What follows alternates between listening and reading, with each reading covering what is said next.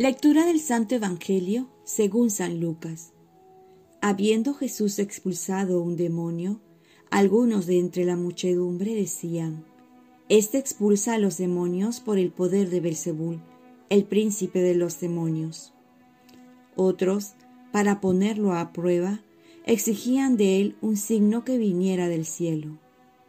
Jesús, que conocía sus pensamientos, les dijo, Un reino donde hay luchas internas va a la ruina y sus casas caen una sobre otra. Si Satanás lucha contra sí mismo, ¿cómo podrá subsistir su reino? Porque, como ustedes dicen, yo expulso a los demonios con el poder de Belzebul. Si yo expulso a los demonios con el poder de Belzebul, ¿con qué poder los expulsan los discípulos de ustedes? Por eso, ustedes lo tendrán a ellos como jueces. Pero si yo expulso a los demonios con la fuerza de Dios, quiere decir que el reino de Dios ha llegado a ustedes. Cuando un hombre fuerte y bien armado hace guardia en su palacio, todas sus posesiones están seguras. Pero si viene otro más fuerte que él y lo domina, le quita las armas en las que confiaba y reparte sus bienes.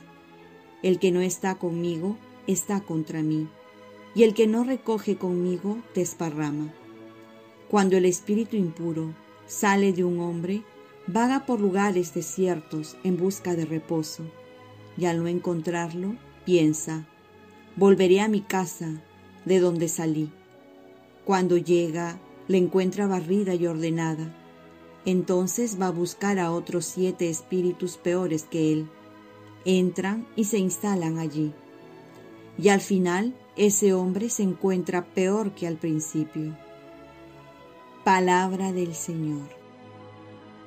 Paz y bien. Jesús ha vencido al demonio para que confiemos en él.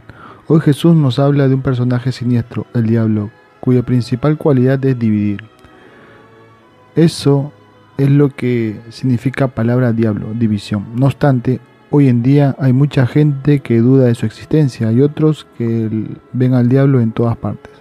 La verdad es que sí existe, que odia al hombre y busca su condena e infelicidad no por este tiempo, sino por toda la eternidad.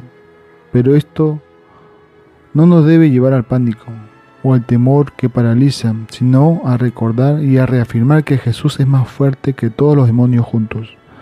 Con esa seguridad no debemos temer, pues el demonio busca dividir, causar miedo, acusar, y Jesús busca todo lo contrario, unir la confianza y el perdón. Jesús también nos previene de la estrategia del demonio. Cuando sale de un hombre dice, trata de buscar otra víctima y si no, vuelve de donde había salido. Muchas veces ocurre que cuando uno vence una tentación, dos, tres o cuatro más, llega al punto de sentirse seguro. Entonces el demonio, al conseguir su propósito, que el hombre baje la guardia, vuelve a atacar con más furia. El demonio nunca va a dejar de tentar, es su trabajo.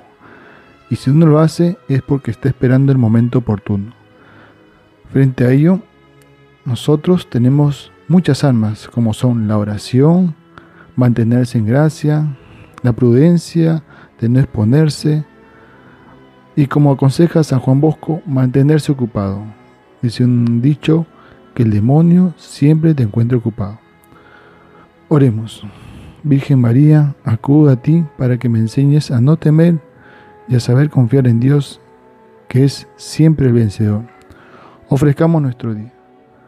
Dios, Padre nuestro, yo te ofrezco toda mi jornada, mis oraciones, pensamientos, afectos, deseos, palabras, obras, alegrías y sufrimientos, en unión con el corazón de tu Hijo, Jesucristo, que siga ofreciéndose a ti en la Eucaristía para la salvación del mundo. Que el Espíritu Santo que guió Jesús sea mi guía y mi fuerza en este día para ser testigo de tu amor. Con María, la Madre del Señor y de la Iglesia, te pido por las intenciones del Papa y para que se haga en mí tu voluntad. La bendición de Dios Todopoderoso, Padre, Hijo y Espíritu Santo, descienda sobre ti, te proteja y te cuide. Cuenta con mis oraciones, que yo cuento con las tuyas. Que tengas un santo día.